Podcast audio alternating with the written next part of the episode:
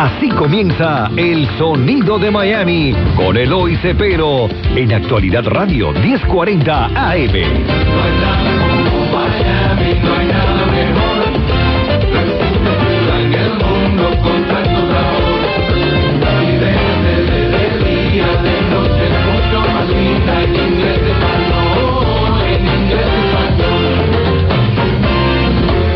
Buenas tardes, estimados radio oyentes. Bienvenido una vez más a este su programa El Sonido de Miami, donde tratamos de traer estas canciones y estos artistas, cantantes que eh, comenzaron eh, la música cubana y después latinoamericana en la ciudad de Miami y que hoy en día se ha convertido en una de, la, de las uh, músicas más importantes del continente. Y conmigo traigo nada menos que a Oscar de Fontana, uno de los grandes, no solo guitarristas, pero uno de los grandes cantantes de bolero de, este, de esta ciudad. Bienvenido. Gracias, un placer estar acá. Esperemos que todo salga bien, bonito. Oh, contigo todo sale bien porque además de, de, ser un músico extraordinario, es tremenda persona. Eh, yo quiero que tú me digas dónde tú naciste. Yo nací en el cerro. En el cerro. En la finca Factor. En la finca Factor. ¿Allí conociste a algún músico? No. Habían algunos allí en el cerro. Sí, yo sé, pero. Sí, no, tú eras muy jovencito. Chiquitico, yo.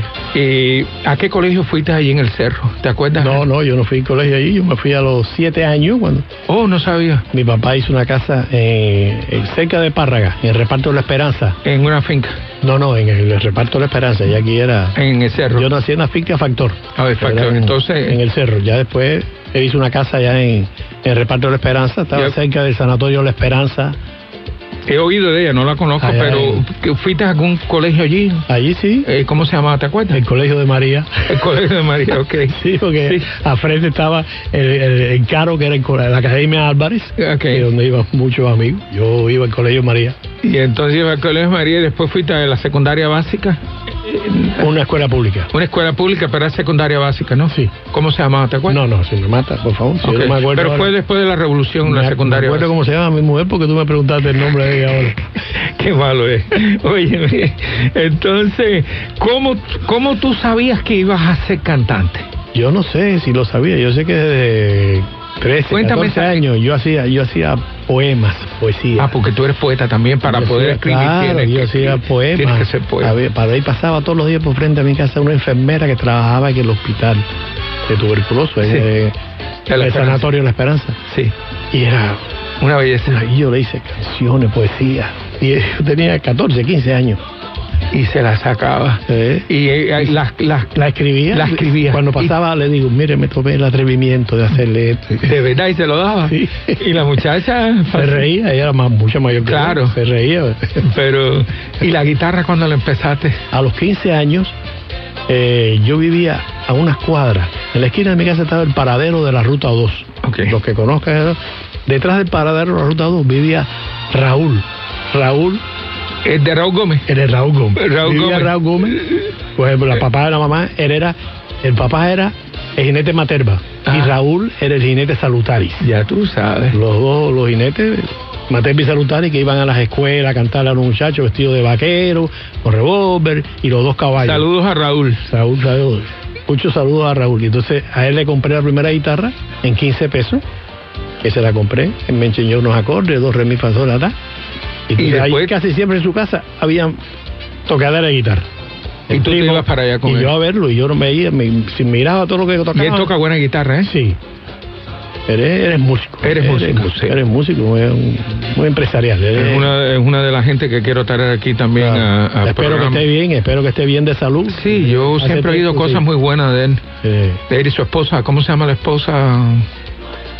Ah, no me busques nombre. no, por es que...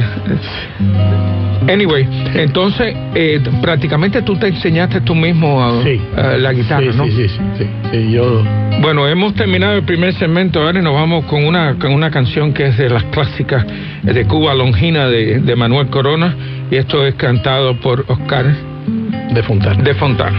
En el lenguaje misterioso de tus ojos hay un tema que destaca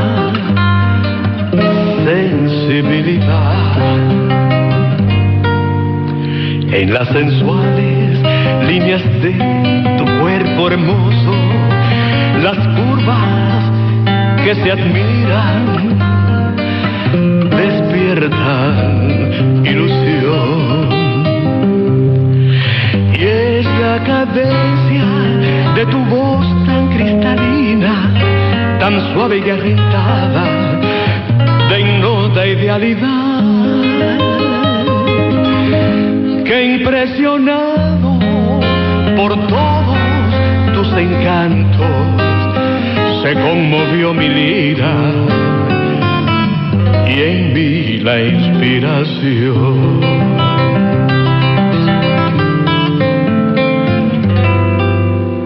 Por ese cuerpo orlado de belleza,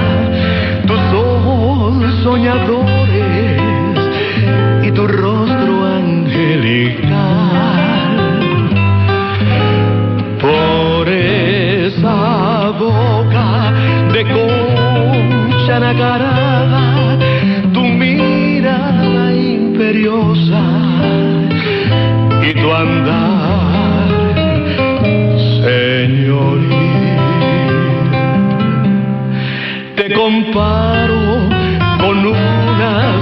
diosa, longina seductora, cual flor primaveral, ofrendando con notas de mi lira, con fibras de mi alma. Bueno, regresamos a nuestro segundo segmento aquí con Oscar de Fontana. Nos quedamos hablando de cuando tú ibas a casa de, De Raúl Gómez. de Raúl Gómez y, y el padre tocaban guitarra y se reunía mucha gente. Mucho ahí. El primo Toto también que tocaba guitarra. Y entonces tú te, te, te No. infectaste de esa música. me y de- llevaba, me llevaba los acordes para casa y ahí, Y ahí empezabas tú. Mi mamá Entonces me botaba de la casa. Natural, como decía, Sí. ese, como decía Olga Guilló. No, no tenía talento para estudiar porque debía haber estudiado. Sí, Por lo menos armonía debía haber estudiado. Pero tú tocas la guitarra espectacular, tienes unos acordes que... Pero- wow. Pero también hiciste algo con, con, con Guyún, ¿no? No, yo, yo iba a los domingos a casa de Uyú. Oh, tú ibas los domingos a oírlo tocar ahí. A, a- a toda la gente que iba, a los alumnos y eso que tocaba. Oh, y tú los oías. Yo eh. iba todos los domingos. Ese es el maestro de maestros. Por favor. Entonces yo decía, maestro, Pues maestro de, cuando hay, de... cuando hay un chance para mí, me dice, primero que se vaya, tú ocupas su lugar. Y no se fue nadie. ¿No? Él fue maestro de Martín. Sí, él fue Sí. el maestro de los muchos de todo el mundo. era- Y entonces, tremendo, tremendo músico, tremendo. Dicen uno de los mejores No, no, arreglistas que era Cuba ha producido. Increíble lo que hacía con la guitarra. Con los, los acordes de, de- No, lo que él hacía con la guitarra tocándola era increíble.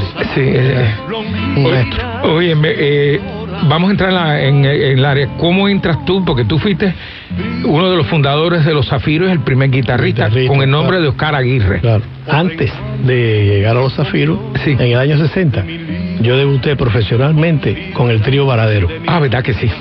Con el trío ¿En Varadero? No, no, en, En- en Miami. en Se Ma- llamaba el trío Varadero. pero La Habana. En La Habana. Ok. En La Habana. ¿Y tocaron dónde? ¿Te En- acuerdas del lugar? El, el principal era el aeropuerto. En el aeropuerto. Recibiendo a turistas. Ah, sí. En el año bonito. 60. Y cantábamos todas las canciones de los Panchos, de los Tres Reyes, de los Tres Caballeros. Cuando la gente se apeaba, ustedes lo Sí, reciben. en, en el salón. Sí. No, en el salón, cuando pasaban salón, ahí estábamos los dos tocando. Qué nice. Y después de ahí, en el 62, ¿Cómo tú te tropiezas con, con, con los zafiros? con José Robles, que es el compositor de Bellecita, Bellecita, Sabe Bien, canción. Muchos temas de los zafiros. Él- siempre estábamos juntos. Entonces me dijo, oye, estoy yendo a casa de unos muchachos que que canta. cantan increíble cuando tú los escuches.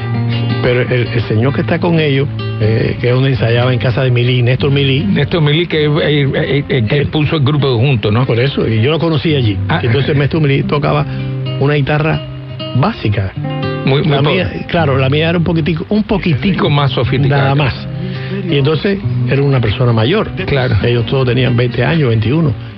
Y entonces me llevaron para que yo lo escuchara. Roble me llevó y entonces yo toqué la guitarra, canté dos o tres canciones Con mías, ellos. Con ellos. Canté, canté para que ellos lo escucharan.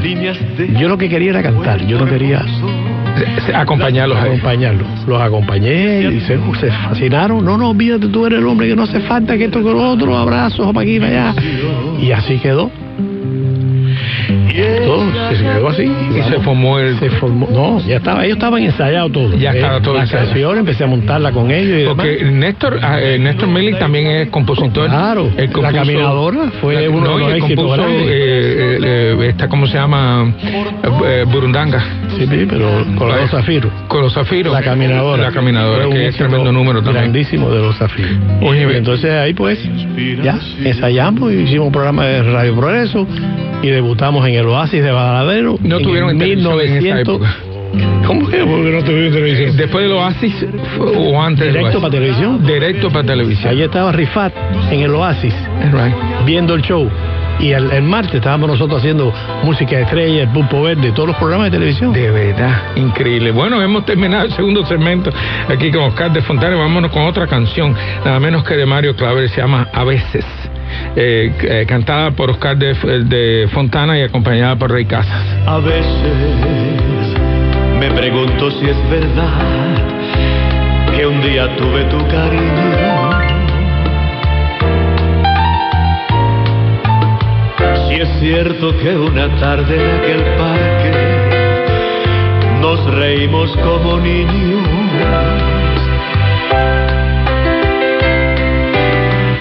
Y en los atardeceres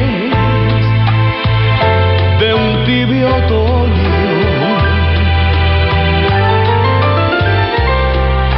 Había siempre un beso y una flor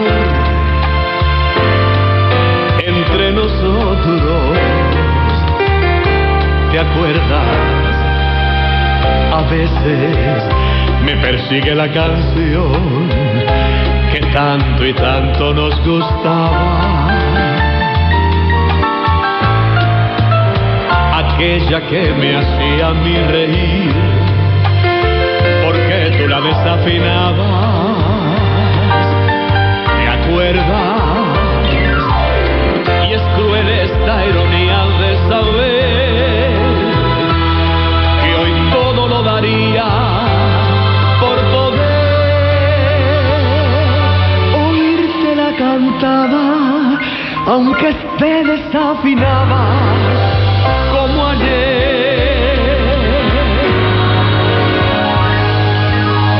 A veces se me acerca la nostalgia y se cuelga de mi brazo.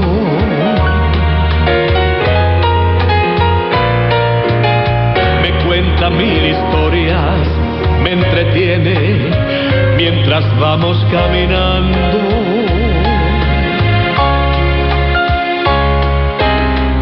pero insensiblemente, sin darnos cuenta, llegamos finalmente. Escuchas el sonido de Miami con Eloy Cepero. Regresamos eh, a nuestro tercer segmento aquí con, con Oscar de Fontana y nos quedamos hablando de que estuvieron en el varadero en el Oasis. En el Oasis y ahí nos vio Rifat, Rifat. el productor y de televisión. Y entonces, pues, el martes siguiente debutamos en el. No me acuerdo si era Músicas Estrellas o El Pulpo Verde. Esos eran dos programas que, yo creo que era el productor de los dos. Y ahí hacíamos casi toda la semana televisión. Televisión, qué Hicimos bueno. con Rosita Fornés, que me decía el Zafiro Rubio. De verdad. Ella, qué Los linda demás mujer. eran de chocolate y yo era de. Sí. Y entonces, y recorrieron y dieron, fueron por la isla, me imagino, también cantando, ¿no? No, yo fui a dos o tres lugares con ellos. Yo, ellos sí fueron después más. Pues yo estuve desde ese de noviembre del 62 como hasta julio, agosto del 63, porque yo quería cantar. Y ellos no querían que tú cantaras. Claro, ellos primeramente dijeron que sí. Y entonces, en el Oasis, nosotros ensayamos dos canciones mías, cantando yo y ellos haciéndome el coro. Y Rifat estaba allí, lo yo. Y Rifat, el comentario de Rifat fue, como se vulgarmente, esto es la, pata- la patada de la lata. Guitarrista, compositor y el hombre canta. Bueno. Pero El ellos no querían. El martes debutamos en el programa. Fui yo, fui, fue otro. Llamaron que estaban enfermos. Porque no querían cantar, no querían que tú aparecieras. Pero no cantando. tuvieron aquel, aquello de decirme, Oscar, mira, no. No, no queremos, queremos Ya, mantenernos pero, todos. ya, Claro, tranquilo, ustedes se la idea de ustedes, perfecto, yo no, ya.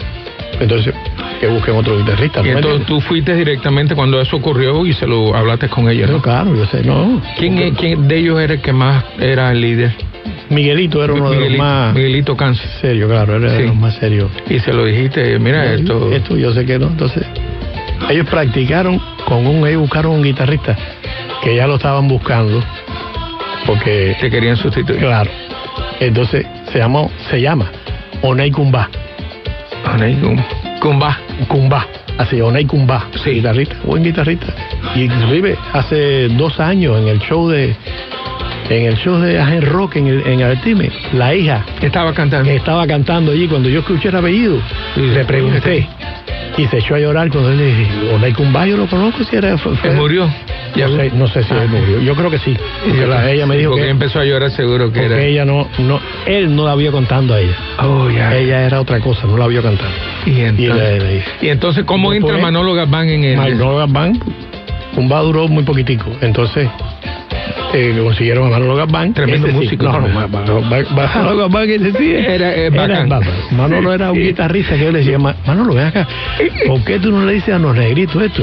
Que, que, que cantan en fa sostenido. No, no, que te canten el solo, que, no, que bajen un montón. Sí, porque es, es muy incómodo Sí. en la guitarra, fa sostenido. Eh, sol estos no son, no son guitarrísticos. Claro.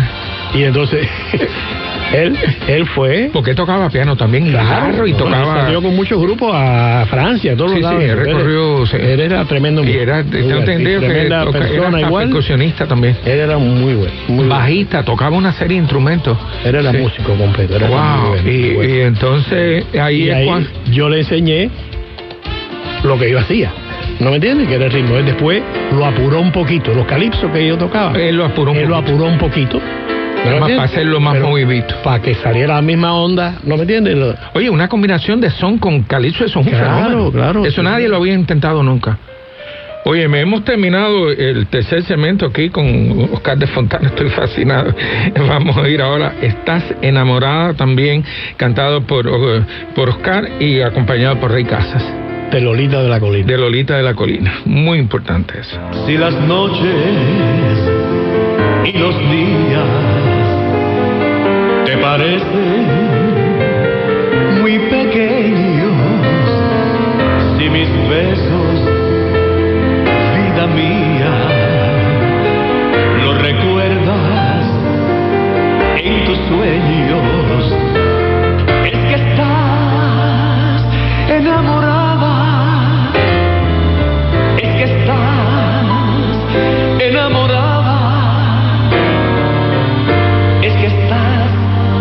enamorada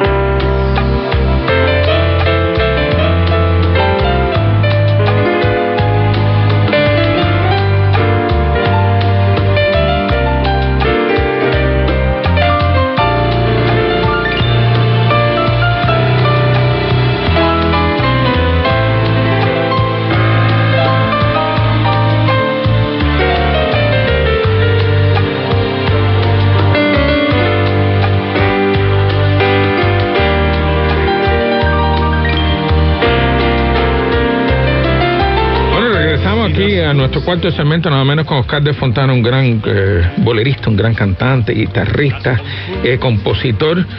Y nos quedamos eh, cuando ya eh, tú eh, te Sí, separas de los zafiros. de- de Manolo Zafiros. se queda de, Se de- queda. de guitarrista y de arreglista. y de- grabaron varios discos. Grabaron yo, varios Yo discos. grabé uno, pero solo el primero, pero era, no es que se grabó el disco, sino que de una grabación de Radio Progreso, de un programa. Ese fue el primer disco que salió aquí en Miami. Oh, ya veo. Que decía ¿Tienes los, copia, pla- no? los platters latinos. Yo tengo copia. Y Ah, bueno, los ahí- platters latinos le pusieron. No, yo necesito una copia de eso porque eso es para la historia. Óyeme, entonces, ¿qué te hace? Entonces, en ese momento ya tú pensabas que ya tú querías abandonar el país, ¿no? ¿O todavía no? No, yo- eso fue en el 62. O 62. Oh, ¿qué pasa de 62 a 70 que sale tu Yo, disco? no, yo mandé a mi hijo, a mí me reclamaron por Camarioca. Ya veo, en, en el En el 65, ¿no? Sí, 65. eh, pero yo no podía salir por la edad militar.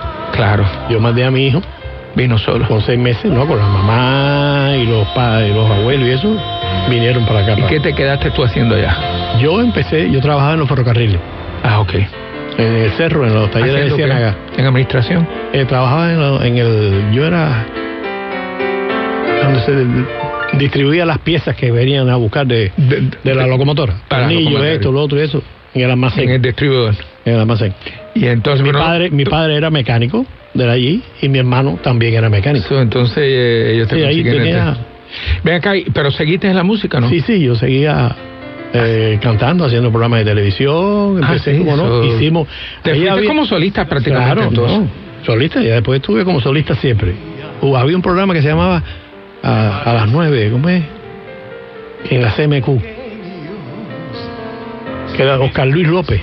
Sí, Era- claro. Oscar Luis era el, lo- el locutor del programa. Tremendo locutor y tremendo historiador, El programa era un- increíble, era de, de música, Sí. de grupo. Y entonces hubo una competencia, fueron los Zafiros con su nuevo guitarrista y Oscar Aguirre So- solo con la guitarra. De verdad, Entonces ahí marcaban, eso es una experiencia fantástico. para mí, marcaban con los aplausos. O sea, ellos cantaron varias canciones y yo canté todas canciones mías, varias La- canciones las que mías. tú compusiste que, que ellos cantaron después que grabaron. No, no, otras Otras canciones canciones nuevas, que tú otras tenías. canciones nuevas, aparte de esa. Entonces, eh, eh, ponían eso, los zafiros, los aplausos a los zafiros, la gente aplaudía. Los aplausos a Oscar y la, ¡Wow! Yo gané. De verdad. Sí, eso fue una satisfacción muy grande. Yo gané yo- Y tú has grabado como, tú has compuesto como 70 canciones, por lo menos. No, no he grabado tantas, pero tengo. No, no, te has escrito. Sí, claro. Sí, yo sé que tú has compuesto muchas canciones. Muchas, muchas. Y entonces aquello fue. ¿Qué, qué te dijeron ellos después de, de- de que tú ganaste? No, no Te saludaron, sí, siguieron claro, amigos, Sí, sí, sí. sí, Sí, yo, los cubanos no- yo, no yo los iba a ver, yo los iba a ver a donde. Donde ellos tocaron. Claro. El chino era un personaje. ¿eh? Chico, pues, eh, eran todas ellas eran buenas personas. Ellas pues, eran nobles. ¿Cuál era el mejor cantante de ellos? ¿Tú crees? Eh, eh, eh, el mejor cantante era Ignacio. Ignacio. La voz de Ignacio. Eh, de- falsete, ¿no? No, él, él no es, él no es falsete. Él es tenorino. Tenorino. Ok. Eso lo dijo Galván y eso es, se buscaron los libros. Eso es tenorino, esa es la voz de él. No es que él, no, no, falsete, falsete era Miguelito. Miguelito era el falsete. Miguelito es el que hacía todos los falsetes. Él- esa voz es natural de él, tenorino.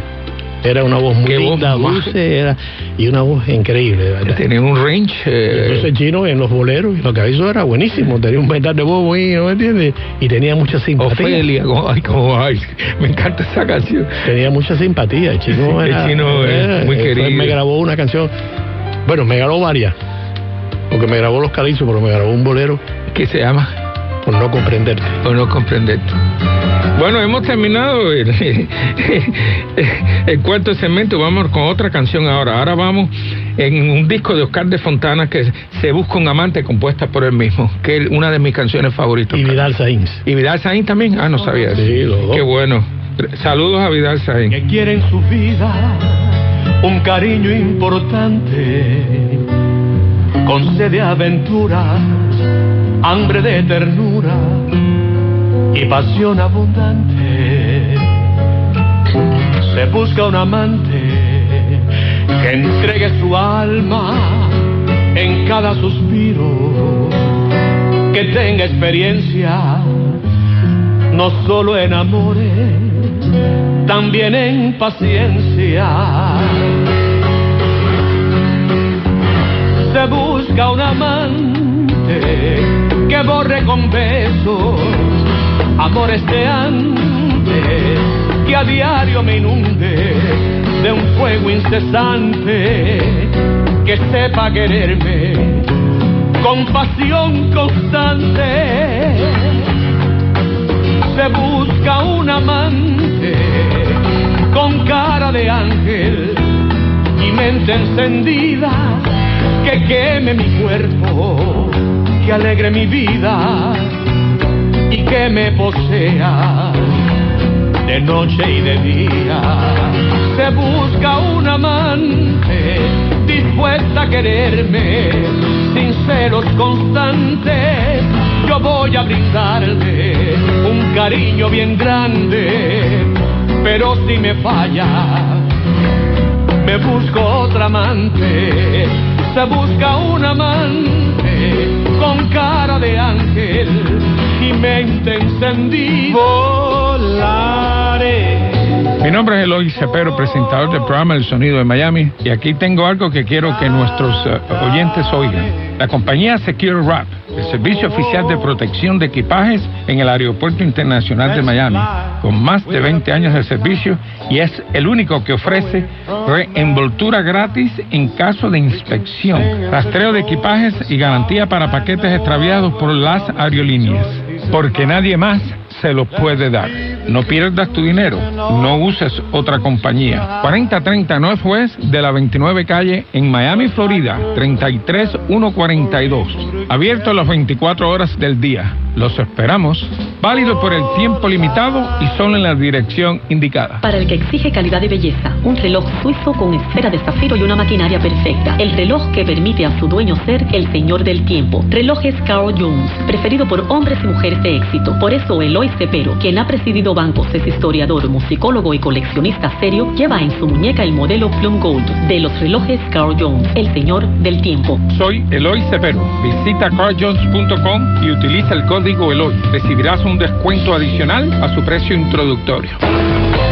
Escuchas El Sonido de Miami con Eloy Cepero. En Al Hendrickson Toyota están celebrando la gran venta Toyota 2018 con descuentos en algunos modelos de hasta 4.500 dólares. Amigos de Tamarack, Margate, Plantation, Coconut Creek, Coral Springs, Sawgrass, Fort Lauderdale, Hollywood, Pembroke Pines y Miami, los 2018 ya están aquí. Y ahora celebrando con el bono festivo al consumidor con la compra de su nuevo Toyota. Más impuestos, chapa, título, registro y cargo de dealer. Descuentos de hasta 4.500 dólares en algunos modelos 2018 listos para salir. Financiamiento más bajito que en un carro de uso. 0% anual hasta en 6 años en algunos modelos y sin pago por 90 días con crédito aprobado. Al Hendrickson Toyota con más de 800 autos bajos en millas. No autos de subasta, todos a precios muy económicos. Financiamiento con la Toyota o con su banco, con crédito o sin crédito. Planes para primeros compradores. Para más informe llame a Tony Acosta al 954-972-1100. Al Hendrickson Toyota, 5201 West Sample Road, dos millas al oeste de la salida 69 del Turnpike. El musical que hizo suya la escena de Miami en el 2017 regresa una vez más al Colony Theater. Piaf, voz y delirio. María Casemprún y una increíble banda de músicos les transportará al París de una de las estrellas más importantes de la música, Edith Piaf. Haz de esa época un regalo inolvidable. Piaf, voz y delirio, del 20 al 30 de diciembre. Entradas a la venta en piaf.ticketmundo.com y el colony.org. Síguenos en nuestras redes, arroba Piaf el musical. Llegó la promoción del año a Helios Optical. 50% de descuento en cualquier cristal de tu segundo par sin restricciones o limitaciones. En Helios Optical tendrás una experiencia única que solo nuestros eh, profesionales de la visión eh, te pueden dar. Definitivamente no todas las ópticas son iguales. Helios Optical. Ven y verás. Estamos en el 2320 West Flagler. Visítanos o llama al 1325-649-4011. Todo niño tiene derecho a crecer en un ambiente sano y seguro y ser rodeado por seres queridos. El abuso infantil es un crimen que afecta a la comunidad entera y hay que prevenirlo. La campaña Broward Aware, protegiendo a nuestros niños, proporciona recursos e información que ayuda a todos los niños en convertirse en adultos productivos y responsables. Llamen al 954-377-1119. Para más información, www.cscbroward.org. Los protagonistas del ritmo en el sonido de Miami.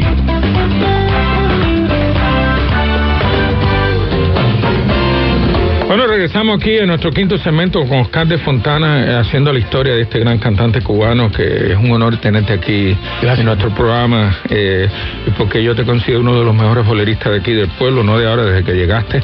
Y entonces, bueno, finalmente eh, cantaste, eh, estábamos hablando que... Claro, muchos que programas de radio. de que radio y de televisión. Y entonces, ¿cuán- ¿cómo decides tú venir a los Estados Unidos? Yo sé que viniste en el 70, ¿qué pasó ahí? Yo salí en el 69 69. A México. A México. Yo, bueno, yo cantaba en diferentes lugares. Después canté con una agrupación que estaba Mandito ¿En México? No, no, no, no, no, en Cuba. Yo En Cuba. En Cuba no. Todavía no había salido. No, no, en Cuba, en Cuba. Se llamaba Mandito Los- Sequeira. Sí, se llamaba. Tremendo se, personaje. Se llamaba. Los Fantásticos. Saludos, Mandito. Los Fantásticos. Fantásticos. Fui, fui a cantar mucho a Cienfuegos. Tenía un, un- un gran público allí en Cienfuegos. En Pinar del Río, en los carnavales. O sea, que En el Río Mayor cantando. de Pinar del Río. Y entonces, ahí después me retiré. Tengo unas anécdotas grandes que, porque a mí me tocaban mucho en la radio. La radio te tocaba mucho. Allí me tocaban mucho. En Sobre una canción. No, no, no, no, en La Habana. En La Habana, en la misma Habana. Claro. Entonces ellos querían, me llamaron de Legren para grabarme. Y yo le dije que no, que yo no quería grabar. Porque yo sabía que si yo grababa, No podía pues yo me iba a ir. No, no, tenías que devolver. Si tú grabaste, te, se gastaron mil dólares en la grabación. Tienes que devolver. Diez mil bueno, no dólares. Te iban a pedir. Sí, señor. Ah, Eso tenía- se lo hicieron a Luis García. Tenías que pagar lo que ellos Lo que gastaron, costó lo la que costó grabación. la grabación. Entonces yo le fui dando la. Pero lo de la radio, que grabé en Radio Progreso, Eso sí lo tocó. eso lo tocaban por la radio y me llamaron. Me llamaron. Papito Seguera, presidente de. eh, estaba Teresita Herrera, yo y el Cuarteto de Reyes. No sé si tú te acuerdas, eran cuatro negritos que cantaban a capela. Bueno, yo vine 15 años, no me puedo Ah, acordar. bueno, Bueno, era- y entonces nos, nos citaron allí y me ofrecieron el número uno. Me ofrecieron hacerme el número uno en Cuba. Y tú me dijiste que no. Llama ahí, coge, apunta ahí, Somavilla que empieza a hacer el arreglo a Oscar Aguirre. La, la, la, la, la, más Por favor, uno de los arreglistas Grandes de allí. Y entonces, cuando terminó aquello a las dos y media de la mañana, yo siempre cogía la, la ruta 2, en la esquina ahí del, del 23, y me dejaba en la esquina de mi casa, en Parra. Y entonces me dijo, no, no, esa, esa gente que te lleva, lleva a Oscar a su casa, a Parra. Esa gente estaba que se caía wow. De todo lo que habían tomado. Le dije, no, no, no, no, si yo tranquilo, de veras que yo cojo la confronta, yo soy amigo del chofer, y íbamos conversando. ¿Cómo, Y cómo me- logras Más nunca. Más, Más nunca. nunca te llevar? Pisé, no. No, más nunca pisé la Porque yo le dije, me dijeron, mañana vas a cortar caña. Digo, pero si ustedes me han elogiado a mí, que la guitarra que yo toco, que esto, que lo otro, si yo, yo cojo un machete, hermano, me corto un dedo y no puedo tocar más nunca una guitarra. No, pero mañana te van a buscar a tu casa. Un jeep militar. Y así fue. Yo me fui, cogí la guagua, me llegué a mi casa y le dije a mi mamá, que siempre me esperaba. Mima estaba sentada en, el en, la- en el sillón esperándome. Mima, me van a venir a buscar. No te pongas, no te asustes ni nada. Tú dile que yo estoy con el problema de úlcera en la clínica, que me fui para allá. Y a las 6 de la mañana llegaron a buscarme. Jeep. Y le digo, no, él estaba, si quieren ir, está en la clínica Canaria, él estaba ingresado ahí. Yo más nunca pisé la CMQ. Yo más nunca fui a Radio Progreso. A ningún lugar. Yo más nunca salí de ningún, de nada, de canté en ningún lugar. ¿Y cómo lograste ir a, México? Mi hermano, mi, mi hijo estaba en Estados Unidos, mi hermano fue con un poder de mi hijo a México y me reclamó y por eso salía rápido. Yo estuve con Pupi García en la agricultura, Imagínate, Pupi, el, el boxeador. bolseador, Sí. en la agricultura, sembrando mandarinas y toda esa... Yo, gracias a Dios, creo que fueron 15 días. lo ¿Y qué tiempo estuve. estuviste en México? Tres meses y pico hasta que pude entrar. Tres meses. Wow. Bueno, hemos terminado el sexto segmento. Ahora vamos a ir a esta canción. ¿Por qué me has dicho que me amas de Lolita de la dicho que Colina? me ama de Lolita de la Colina. Óyeme, qué, qué Linda compositora. Saludos a Lolita. Espero Lolita. que, este- que se sienta bien. Así que escuchen esta canción. Hoy mi mar no tiene ola y mis manos no están solas simplemente porque has dicho que me amas. Ya no envidio a las parejas con sus besos y sus quejas simplemente porque has dicho que me amas. Hoy mi piel envejecida ha cobrado nueva vida simplemente porque has dicho que me amas. Ya mi barca tiene un puerto y comprendo que no he muerto simplemente porque has dicho que me amas. Simplemente porque has dicho que me amas como yo, porque ardes en las llamas que mi amor te regaló. Simplemente porque has dicho que me amas como yo y le has dado nuevas ramas a mi árbol que secó. En mi nuevo calendario solo tú llenas mi horario simplemente porque has dicho que me amas. Al fin tengo quien me siembre, primavera este diciembre, simplemente porque has dicho que me amas.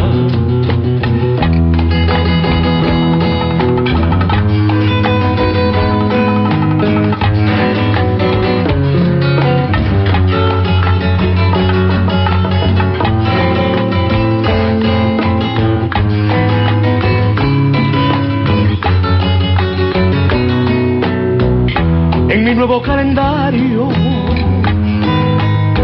Solo tú llenas mi horario simplemente porque has dicho que me amas. Al fin tengo quien me siembre.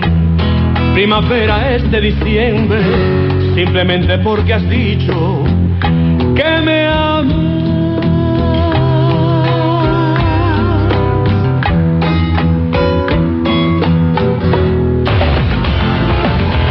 El ritmo, la melodía y los éxitos, solo aquí.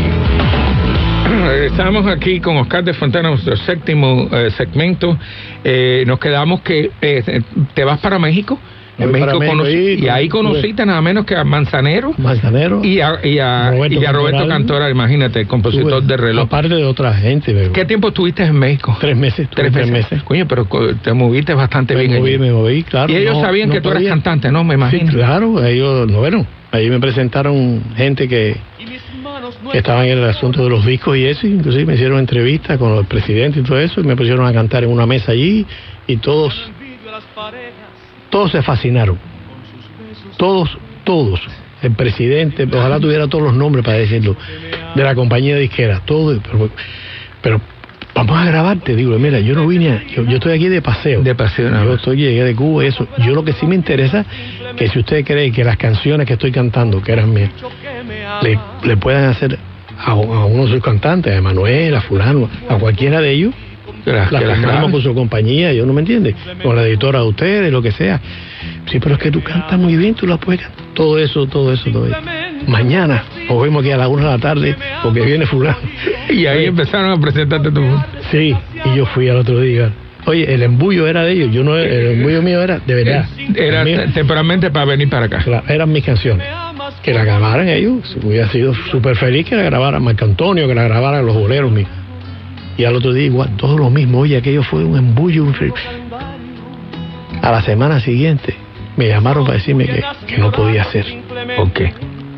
Nunca me dieron una explicación. Yo sé que tú vienes de Cuba y tú no tienes papeles y tú la... todas claro, y tienes que tener- No, sí, mira, fíjate lo que es. Yo digo un amigo, que amigo de un amigo, me conoció allí, que cantaba y eso, y me dijo, oye, te voy a llevar a un programa de televisión. Y yo tengo, como, ah, bueno, pues mañana te vamos a llevar a un programa de televisión. Man, llegué al programa allí, mi disco, y nada, me maquillaron, todo eso. Y faltando dos minutos, Se yo dijeron estaba que no parado. podía salir. o sea, llegó uno de los, del sindicato. Me dijo, no, tú no puedes, Porque- tú no puedes eres- cantar. Tú, eres- tú no eres miembro de. No, no, te tienen que pagar. Así mismo me dijo, ¿Ah, sí? no, no, tú no puedes cantar. De gratis aquí no se puede cantar. Oh. A ti te tienen que pagar lo que sea, es mínimo, pero tú no puedes cantar. Entonces me dijo que, que sabía yo, yo no sabía. A mí me invitaron, yo no sabía nada. Y entonces me presentaron nada más, enseñé un disco, hablaron de mí, el locutor, mira, aquí está un cantante cubano que está de paso, Oscar, eh, pusieron el disco Oscar de Fontana, los, las carátulas. Decir, ya. ¿Y cómo logras venir a los Estados Unidos? Te- Un, te- un, un pariente, un hermano de mi suegra, o sea, la mamá de, de mi mujer, de tu primera mujer. eran dueños de una un negocio como Home Depot aquí, Aquí, ok. de los grandes que De había. un hardware. Mm, De. Una- de ferretería. De uno de los grandes, que Sí. no me viene el nombre ahora nuevamente. Y me dieron un permiso ellos, como que se hacían responsables De que yo venía a trabajar ahí enseguida. en la Fidevi y salí. Bueno, tu llegada a Miami. Marzo, marzo del 70. Del 70, acá es aquí. Sí. ¿Qué te encontraste en Miami en el 70? Marzo del 70. Sola simplemente Había muy poca música. Claro, claro, no, bien, pero Pero muy poca, Poca, limitada poca, en poca. restaurantes. Quedé en casa de una prima mía viviendo en Jayalía y enseguida me presentaron a Manolo Godínez Oh, y, en los violines. y fuiste a los violines. No, fui al, al otro. A, a- a flamenco. A flamenco. Y Y ahí- estuve un año. Oh, Desde ese día que me dio Manolo, toqué la tumbadora con la orquesta. Yo Porque tú tocaba los bailables. también, ¿no? Muy poco. No, pero Pero tocaba. puedes podía tocar. no. Sí. ama. Toqué, cantaba los bailables, boleros, guaracha, merengue, lo que fuera, con la orquesta. Y luego hacía show. Tú sabes que hay los camareros. Sí. Los camareros. Yo no era camarero. hacían show. Entonces, ¿Eras, ca- eras camarero? no, no, yo no, no era camarero. camarero. Yo cantaba con orquesta, Ok. los bailables. Pero se hacían unos shows, ya sea de, Y los de camareros Jones, participaban en eso. y yo participaba en el show. También eso sí. Buenísima. Ok, bueno, hemos terminado. ¡Wow! ¡Qué interesante! Hemos terminado el séptimo segmento. Aquí ahora vamos a una canción que no me culpes a mí de Lilita Reyes. eh, una- mi, hermanita, canción. mi hermanita Y Lili. déjame decirte, mi canción favorita, el disco tuyo, eh, esa, esa ella se la comió en eso y muchos Muy saludos a Lilita. Muy linda. No me culpes a mí de tus fracasos, que cada cual fabrica su destino con sus pasos. Hay que saber amar sin egoísmo y dar sin esperar que hagan lo mismo. No puedes esperar que el mundo te sonría si tú, si tú quieres llorar, que tu rosal florezca si no lo has de regar, ni que el amor te ofrezcan si no sabes amar. No pienses tanto en ti, ni en lo pasado, trata de hacer feliz al ser amado que si alguien ya te quiso por tu culpa que no esté hoy a tu lado. No es que el amor se esfume sin razones, es que lo matan las desilusiones. Si solo tu dolor te ha preocupado es que te amas tú misma demasiado.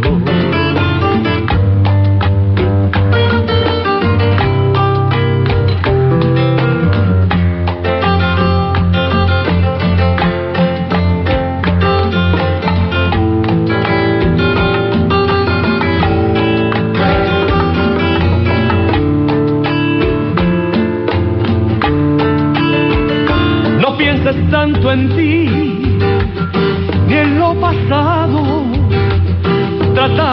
feliz al ser amado. Que Bueno, regresamos aquí a nuestro séptimo uh, segmento con Oscar de Fontana haciendo esa, su historia de su llegada aquí a Miami, cómo te fue. Después del flamenco, te vas a El Toledo. el Toledo a cantar El Toledo, ahí. ahí- ahí estaba, eh, estaba Mando Mena, Con cita de rey. Cosita de Rey. ¿Quién era el pianista? ¿Te acuerdas? Oye, no me acuerdo. ¿No era Panchito Calimano? ¿Homero? No, o- no, Homero, no, Homero no. Babó? No, no, No era Homero. estaba en los violines. Ok, hubieron varios, varios, varios. No me recuerdo, pero bueno, hice varios. ¿Qué tiempo eso. tuviste Y, allí, más o menos? Yo estuve allí haciendo show tres o cuatro semanas. Y luego, en el mismo restaurante, yo hacía de waiter. Y con la guitarra, después que terminaba de servir las mesas y por eso, con un boliviano, nos colgábamos la guitarra y, cantábamos por. Oye, ese lugar gustaba mucho. Claro. Primero, que fue uno de los primeros. Cuando, Claro, claro, fue- yo creo que fue hasta el primer lugar que, que cuando llegaron los cubanos aquí existía como restaurante y se cantaba ahí. Era, fue muy bueno, una experiencia. Una experiencia grande. Eh, vamos a hablar de, de los discos tuyos. ¿Dónde grabas tu primer disco? El primer disco me lo grabó Maipe. aquí. Maipe. Maipe ¿Quién era? Eh, eh, eh, Maipe era... Se llamaba el- el- Ah, los nombres, sí. los nombres, los nombres. Sí, vamos. sí, que son... Esta, esta, es- Sí, este eh, alemán que nos da la sí, vuelta. claro. Eh, ¿Cómo se llamaba el disco?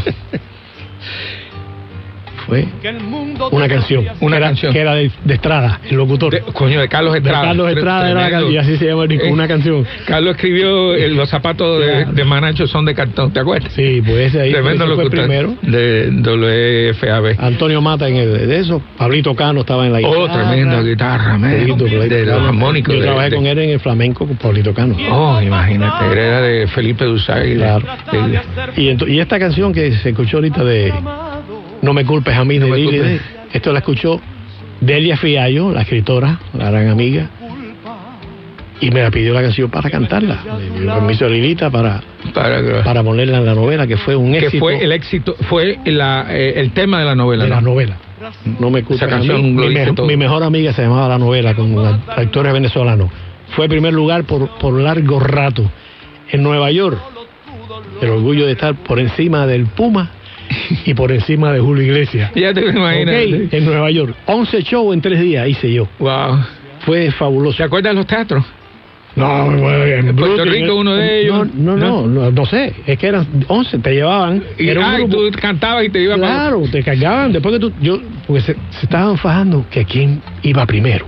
Y yo escuché eso y le dije, caballero, Oh. el primero soy yo. Si yo lo digo, yo canto bien al principio o al final, Eh. yo no, yo canto igual.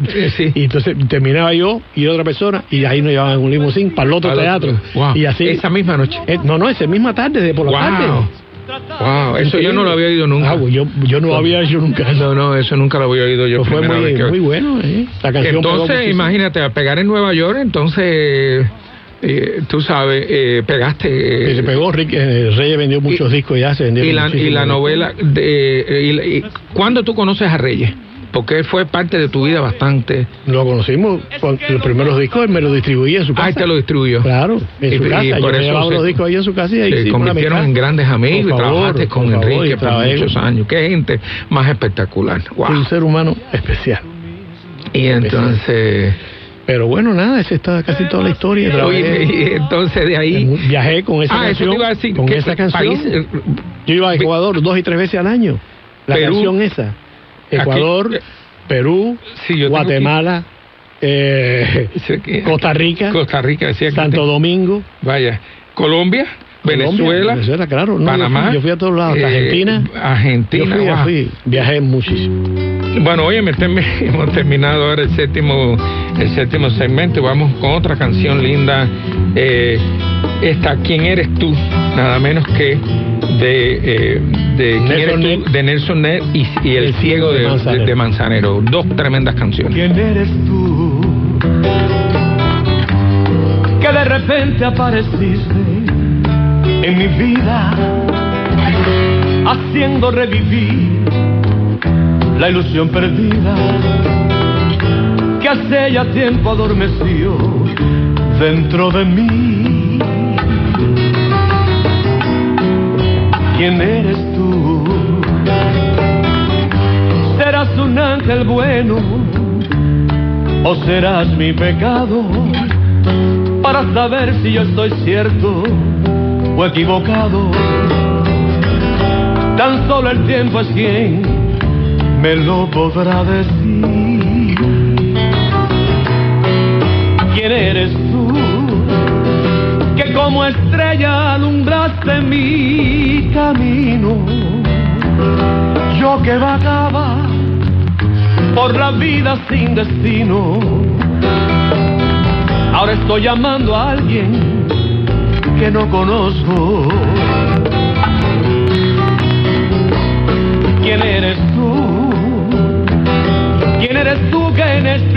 Simplemente yo amo.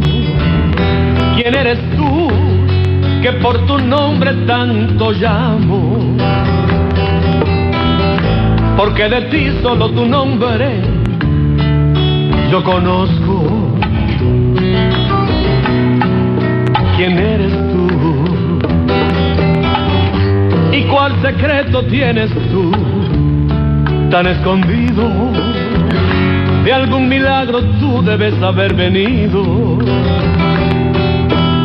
O alguna bendición que Dios me regaló.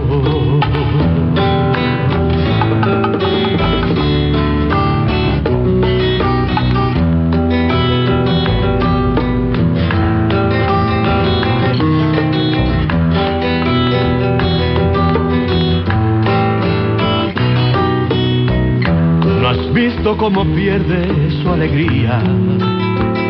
Una fuente ya vacía cuando el agua le faltó. Es la cosa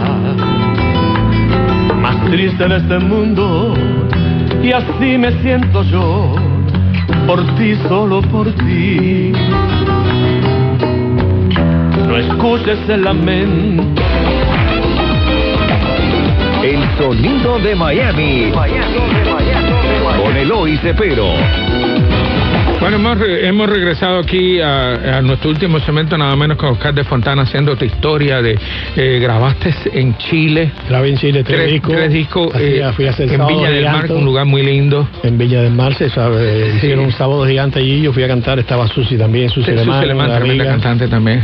Y nada, se pasó bien, la verdad que Y- viajé, conocí mucha gente en Panamá, yo iba todos los años, tres, tres semanas a, Houston de Panamá. Yo, yo me acuerdo que eh, los otros días hablé con Oscar de Lugo, que ustedes estaban en el aire al mismo tiempo. Claro. Y le dije que yo te iba a entrevistar, yo lo tengo para entrevistarlo más adelante. Yo Y- cuando iba a un lugar de eso, Sí. llamaba a Oscar de Lugo para que me sustituyera en, en Montpetit, claro. Tremenda gente, ¿eh? Sí, claro, él iba con la Y, guitarra can- ahí. y canta muy lindo, tengo los discos de él bueno, todavía, igual que los tuyos.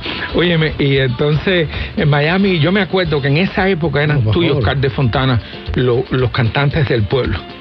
Tú sabes, no me acuerdo de alguien más que... Luis García. Bueno, Luis García también que estaba en, en Montpetit, ¿no? Luis García en en Montpetit, en el. Tú-. Y tú Eh, también estuviste en el Montpetit también. Mucho tiempo. Mucho tiempo, sí. Mucho tiempo. Eran ustedes las tres figuras Switch a todo. en el Switch a todo. ¿Qué más? En Maxim. En Maxim, ahí en la, en la 8 y la... y la En el 73. Riviera, en En el Coral Way. Riviera, en. Eh, o sea, eran muchos. En el ¿Cantaste Greco. alguna vez en cuando el vi-? Cuando vio el Greco. Claro. Ah, en el Greco, allí en... En el Greco. Wow. Era privado. Ahí, sí. De nuevo. Ahí estaba, sí, Eh, ahí estaba Vicky Roy también. De, de- Óyeme, eh, ¿cantaste en el Montmartre alguna vez? No. No, ni en el Prilas tampoco, ¿no? No, yo no llegué. Ya, llegué ya después llegué, cerrado el Prilas. Sí, y entonces, wow, que, pero cantaste en casi todos los nightclubs de aquí de Miami. En- Y que, que- dime algo, que, eh, ¿qué estás haciendo ahora? Pi- Empiezas en, creo que vas a empezar a dar algunos concier- eh, Voy algunos a, sí, conciertos. voy a hacer unas cositas poco a poco. Poquito. Quiero a ver si eh, por los enamorados puede hacer algo. Ya tú estás retirado, pero sigue, Claro. la voz tuya no Sí, se sí. puede abandonar. Eh, a ver si hacemos un concierto en febrero. Sí, yo estoy Y- tratando a ver si podemos hacer un, un concierto. Tengo que hablar con Pedro Roy a ver si. Sí, eh, Pedro nos da un empujoncito hoy para hacerlo porque eres el... el- y entonces grabé dos o tres cositas y entre ellas esta. Yo quería grabar por amor, se hizo en bachata. Y dice que me dijiste que está muy linda. Yo la van, yo la voy a sí. yo por primera vez. Yo creo porque que la sí. acabas de traer eh, de Rafael Solano, De ese Rafael gran Solano. compositor eh, dominicano. Ven acá, eh, tu experiencia en Miami. ¿Cuál es el lugar que más te gustó trabajar en Miami?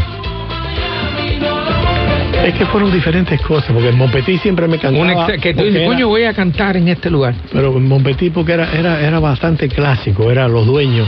Sí. Los dueños de El dos tropezabas No, con la pero- mesa cuando entrabas ahí. Pero vigilaban a todo el que entrara, tenía que ponerse un saco. Saco, no podías Era- entrar sin saco, sí, sí me acuerdo. Era muy, muy, muy, muy clásico en esas cosas. Sí. Y, y el ambiente era pues le Tú sabes que Miami se ha convertido en el. Todo el mundo quiere, todos los artistas quieren venir a cantar a Miami. Miami ahora es el centro de. Y está tan competitivo porque la gente. eh, yo continuamente estoy conociendo gente nueva que vienen a, a ver qué pueden hacer en Miami, pero Miami no hay muchos venues para, para tocar. Eh, si no son conciertos que, que alguna empresa eh, origina, Claro. es bien difícil aquí. Sí, Eh, pero te das cuenta que Miami se ha convertido Hay muchos shows todos los fines de semana. Hay ajá, de orquestas, de de grupos. orquesta, grupos tocando. Con tu música que sé que te gusta tanto el reggaetón. Oh, no, no, a mí no me gusta el reggaetón. no, Cachao me dijo, eso no es música, lo.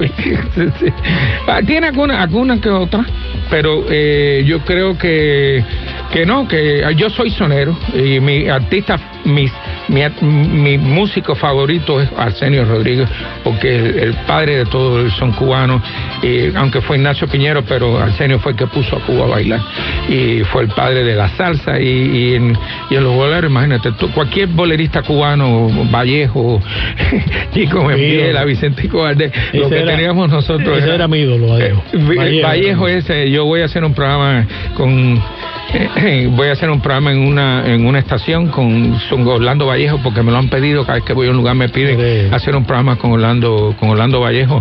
Bueno eh, Oscar hemos llegado al final. Gracias por tu a ti, contribución eh, a, a la música de Miami. A nuestro amigo y a- productor. y, y al productor aquí.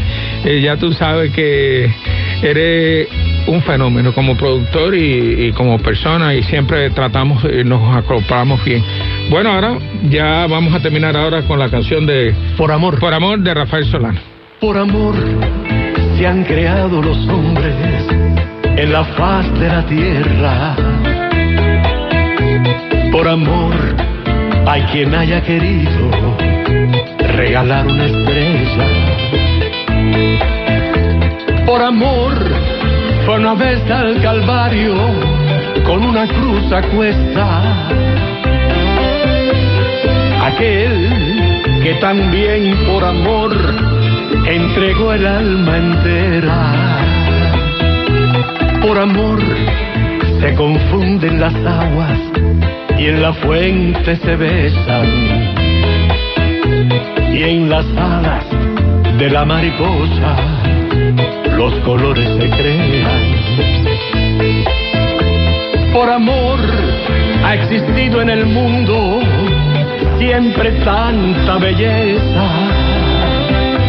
y el color de la naturaleza se pintó por amor.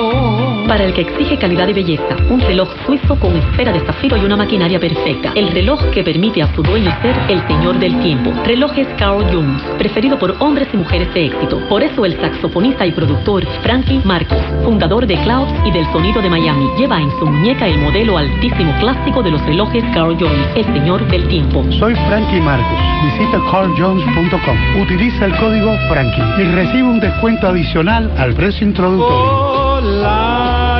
Mi nombre es Eloy Cepero, presentador del programa El Sonido de Miami, y aquí tengo algo que quiero que nuestros eh, oyentes oigan. La compañía Secure Wrap, el servicio oficial de protección de equipajes en el Aeropuerto Internacional de Miami, con más de 20 años de servicio y es el único que ofrece reenvoltura gratis en caso de inspección, rastreo de equipajes y garantía para paquetes extraviados por las aerolíneas, porque nadie más se lo puede dar. No pierdas tu dinero, no uses otra compañía. 4030 Northwest de la 29 calle en Miami, Florida, 33142. Abierto las 24 horas del día. Los esperamos. Válido por el tiempo limitado y solo en la dirección indicada. La música, las voces que han hecho historia y sus protagonistas. El sonido de Miami. Taberna de Ignacio, la mejor comida española los fines de semana, sábados de flamenco y domingos familiares con el Festival de Arroces. Fácil de llegar, saliendo del Palmetto en la 122. Reserva 305-820-1091.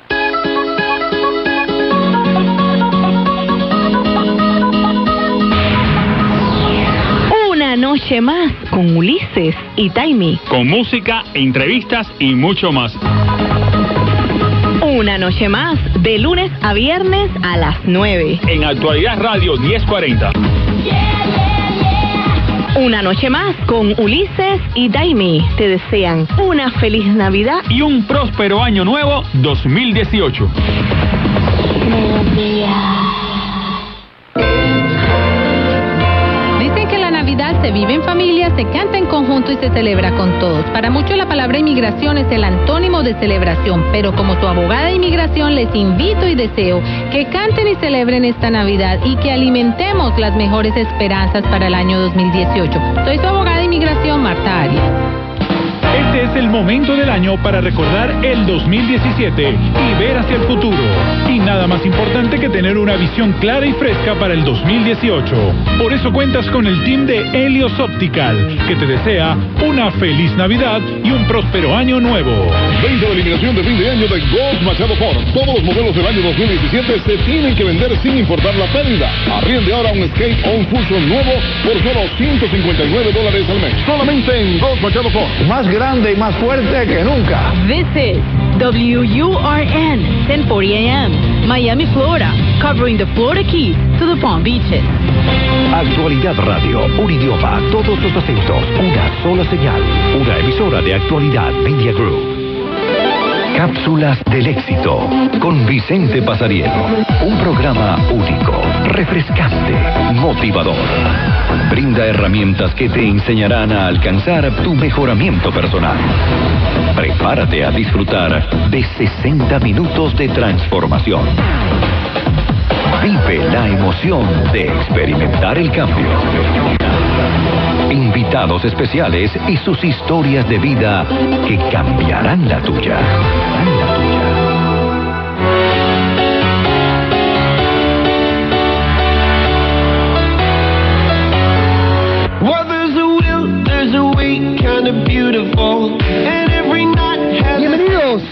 Gracias por estar en Cápsulas del Éxito, como siempre.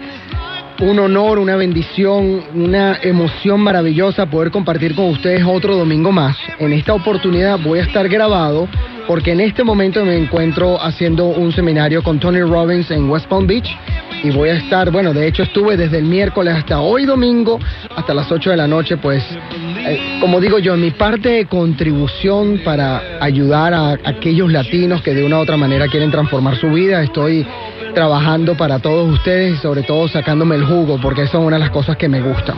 Quisiera decirles dos cosas antes de empezar el programa. Tengo una invitada de lujo, una mujer que admiro muchísimo, ah, que se llama Elizabeth Baral. Lo van a ver en el principio del programa, que de verdad mi admiración y respeto por la circunstancia dificilísima que pasó en su vida de perder a su hijo y que haya tomado el rol, el papel la determinación de, construir un camino diferente a través de las cenizas de, de la experiencia y realmente ayudar a otras personas a cómo superar la pérdida. Vamos a hablar de ella. Eh, ella está presentando un libro que se llama Amar más allá de la vida un testimonio sobre la muerte para aprender a vivir y tiene un seminario el 16 de noviembre. Por favor, quédense hasta el final del programa para que puedan escuchar un poco sobre de qué se trata el seminario. Va a ser en el EB Hotel, en el Hotel Eurobuilding. Estoy seguro que va a ser eh, con una información invaluable. También aprovecho esta oportunidad porque voy a presentar por primera vez en la vida un seminario dedicado a los jóvenes entre 13 a 25 años porque de una u otra manera considero que hay que inculcar desde temprana edad los principios, sobre todo lo que yo conozco de programación neurolingüística, para ayudar a esa juventud que de una u otra manera anda por un proceso de indecisión, algunas veces de depresión, algunas veces de ansiedad, de rebeldía, de falta de metas. Y una de las cosas que cambió mi vida, obviamente a través de la muerte de mi padre, fue que mi mamá me llevó a un seminario de control mental Silva hace cuarenta y pico de años atrás. Eso transformó mi vida completamente, me dio las herramientas. Tú quieres ayudar a tu hijo, quieres ayudar a esa persona adolescente, dale conocimiento. El conocimiento es poder en potencia. Obviamente utilizar y aplicar el conocimiento es lo que cambia nuestra vida, no conocer no nos sirve de nada ser una enciclopedia andante, nos sirve saber y aplicar ese conocimiento. Voy a aplicar en ese seminario todas las herramientas que he aprendido de programación neurolingüística con el doctor Richard Bandler, que es el co-creador de programación neurolingüística. Vamos a hablar de metas, vamos a hablar de procesos con respecto a la frustración, vamos a hablar exactamente cuál es la misión de nuestra vida, vamos a canalizar todo lo que tiene que ver con la frustración y convertir esas emociones en poder. Esta charla va a ser el 18 de noviembre, desde las 10 de la mañana hasta las 5 de la tarde en Urbe University, que ahora se llama Rafael Belloso o Rafael Belloso Chacín University, ahí en el Doral, 2550 del Norwest con la 100 Avenida o la Avenida número 100 en el Doral. Va a ser desde las 10 de la mañana hasta las 5 de la tarde este 18 de noviembre. Amigo, amiga, si tienes hijos, sobrinos que están pasando por situaciones, sobre todo que nosotros como padres pensamos que es confusión, no tiene nada que ver con confusión, no tiene nada que ver con que están más adelantados, más retrasados. A menos que haya un daño físico cerebral, nosotros no podemos catalogar a nuestros jóvenes como que son deficientes de atención o, hiperactivos. Eso es simplemente un nombre. Ellos están mandando un solo mensaje. Lo que está alrededor mío no me funciona. Lo que está a mi alrededor no me gusta.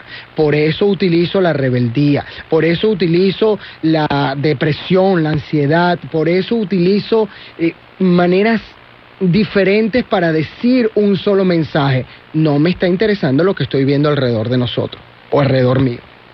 Dale la oportunidad, llévalo a este taller. Es un taller completamente práctico y como les digo, es basado, en programación neurolingüística y neurocondicionamiento asociado, que son las dos menciones por la cual estudié aquí en los Estados Unidos.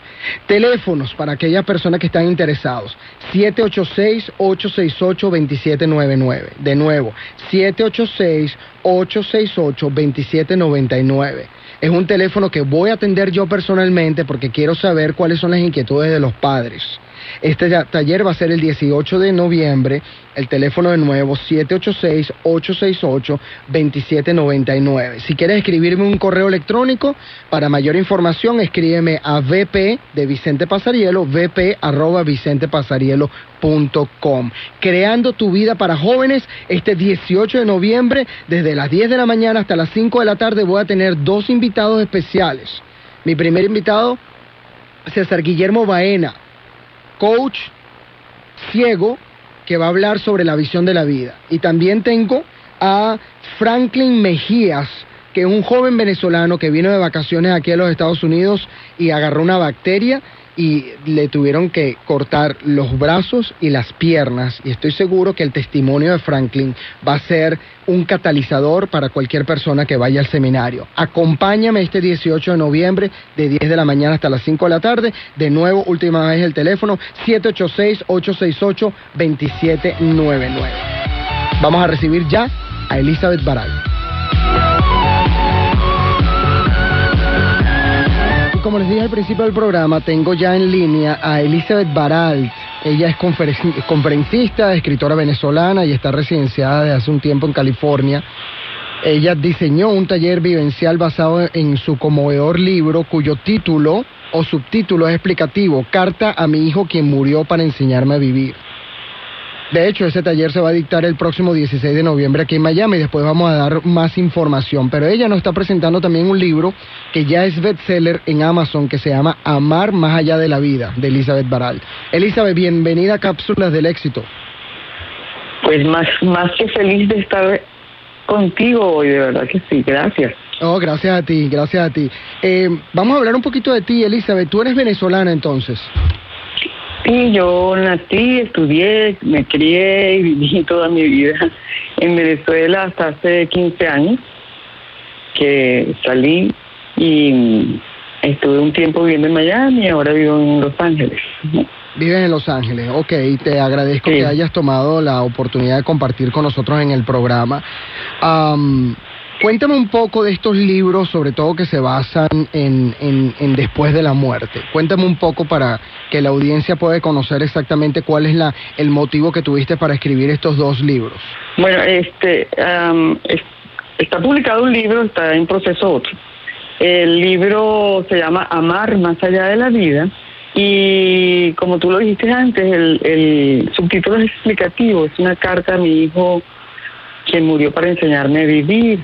El libro está, pues recoge mi experiencia eh, de sanación interior después de la, partida física de mi hijo. Por supuesto que viví un duelo, por supuesto que fue algo sumamente doloroso, pero este pude eh, retomar la vida con entusiasmo y pues recordarlo a él desde el amor y no desde el dolor. Y pues por eso yo digo, eh, me enseñó a vivir qué pasó realmente y qué fue lo que más me impulsó a, buscar y a indagar de qué había más allá.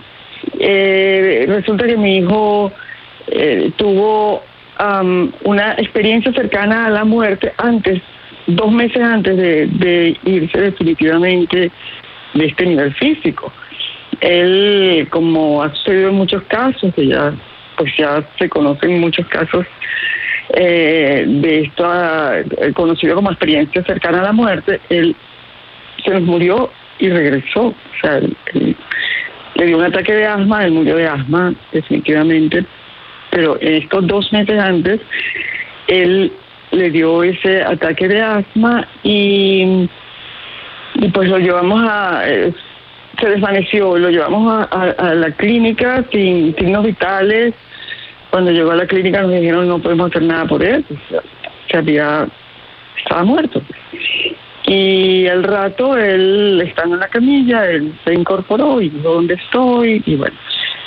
Una vez ya que estaba, todo esto yo lo relato en un libro, ¿no? Este, con detalles. Y al estar en la, en la casa al día siguiente, él me llamó a su habitación y, y me pidió que no siguiera llorando porque yo estaba todavía un poco en shock. Y me, y me contó lo que sucedió, lo que él, su experiencia, pues. Y me dijo, mami, yo estaba en un lugar sumamente hermoso, yo no me quería regresar. Y bueno, él me contó lo que vivió, ¿no? Y me pidió que no lo contara. Ahora se lo estoy contando a todo el mundo. Claro. Este, me pidió que no lo contara porque iban a pensar que él estaba loco. Y pues ya dos meses después, fue en el mes de junio, en el mes de agosto, volvió a sufrir este severo ataque de asma y ya no regresó físicamente, ¿verdad? ¿De qué año estamos Este, hablando? Del 98. El 98. Sí, del 98. Eh, yo tenía este libro en mi mente desde hacía muchísimos años, eh, pero pues, bueno, las circunstancias. Yo he escrito otros libros como lo que llaman eh, ghostwriter o escritora por encargo, vamos a decirlo así en español. Eh, desde que estoy residenciada en Los Ángeles, estoy escribiendo solamente, yo soy periodista y productora, y aquí en Los Ángeles me he dedicado a escribir y me han contratado para escribir dos libros, y al final, pues, fue mi decisión eh, decir, me dije, pero ¿por qué no contar mi historia? Si mi historia puede ayudar a mucha gente, y realmente lo hice con la intención de apoyar a otros que han perdido seres queridos y que pueden encontrar aquí en mi historia, en mi experiencia, en mi testimonio, un claves y herramientas para, para seguir adelante, una, una esperanza o un alivio. Y esa ha sido de verdad la experiencia.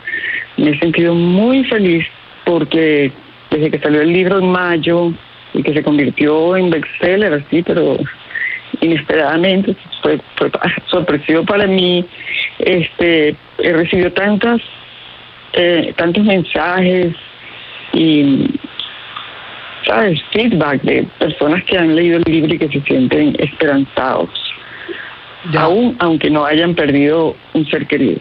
Elizabeth, ¿cómo se llamaba tu hijo? Mi hijo se llamaba Demian, Demian Raúl. Sí. Demian. Demian, le puse Demian por el libro de Germán Hess.